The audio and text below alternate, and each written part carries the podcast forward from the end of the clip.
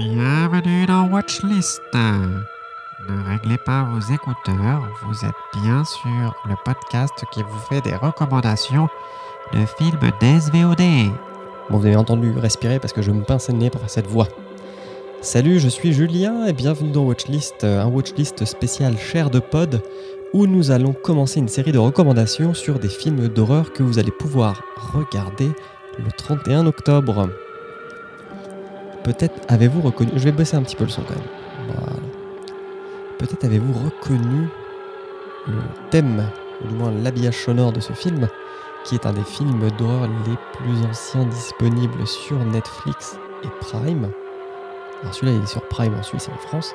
C'est La Nuit des Morts Vivants de 1968, réalisé par George Romero, qui est devenu depuis le réalisateur des films de zombies.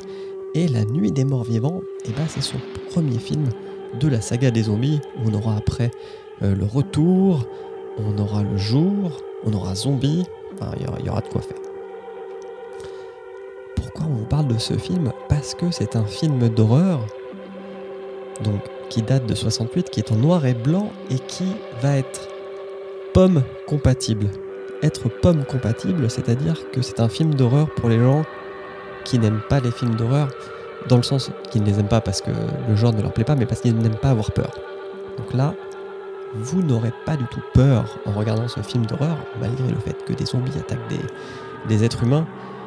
Bah, déjà pour la simple et bonne raison que les zombies sont, comment dire, on, on voit très bien que ce sont des acteurs. Il y a, il y a- il y a un petit peu de, comment dire, de maquillage, et puis ils mangent parfois des, des bouts de- d'humains qu'on identifie à des bouts d'humains de cartoon. Vous savez, cette fameuse jambe qui sort avec un os au bout. Voilà, on est dans ce niveau-là de costumes et d'accessoires, parce que c'est l'époque. Oh là là. même. Pas de F. Il est déjà 8 heures du soir, mais encore. Et, euh, et donc, euh, vous n'aurez pas peur en regardant ce film. Pourquoi je le conseille alors? Parce que, bon, pourquoi conseiller un film d'horreur alors qu'il ne fait pas peur? Bah, parce que, malgré son âge, c'est un film qui est un peu dans l'air du temps, dans le sens où le héros du film est noir. C'est un afro-américain. Et euh, pour l'époque, l'abolition, euh, comment dire, de la, enfin, la, la fin de la ségrégation, euh, c'est en 67 aux États-Unis. Donc autant vous dire que le contexte est tel que on n'a pas l'habitude de voir des Afro-Américains porter le premier rôle de film. Je vais vous spoiler la fin, donc euh, si, si, si vous voulez pas, enfin si vous voulez euh, garder le, suspense total, je, vous donne un rendez-vous dans deux minutes. Il est aussi d'actualité parce que en fait, euh, à la fin, donc le, le- héros qui est afro-américain va mener une petite troupe à essayer de s'en sortir face à, cette euh, attaque de zombies jusqu'à l'arrivée des secours. C'est lui qui va prendre les décisions les plus sensées et qui va tout le temps se faire changer par euh, l'autre homme du groupe qui, qui aura que des décisions euh, mauvaises puisque ce sera des décisions égoïstes. Et surtout, à la fin, le pauvre héros se fera tuer par la police d'une balle, enfin de plusieurs balles, puisqu'ils l'ont pris pour un mort-vivant euh, et surtout ils ont tiré avant de poser la moindre question. Euh, La police était dans une, euh, comment dire, une, une méthode de cow-boy. Voilà. Donc la, fin de l'histoire est très, comment dire, triste, puisque il, est le dernier à s'en être sorti et pourtant bah, ça l'a pas fait puisqu'il se fait tuer par les hommes, et l'homme étant un loup pour l'homme, blablabla. Bla, bla, bla. Il est intéressant aussi de voir ce film parce que euh, ça fait. Je pense que c'est un bon film de, à regarder avec ses potes et une bière, euh, ou un jus d'orange, hein. mais euh, c'est un film qu'on peut mettre en fond, et, surtout, il est dans l'air du temps, partie 2, parce que les gens vont très vite se retrouver confinés dans cette maison pour, bah, pour comprendre ce qui se passe, pour organiser la survie, etc. Et, et- et- et ça fait très confinement en fait.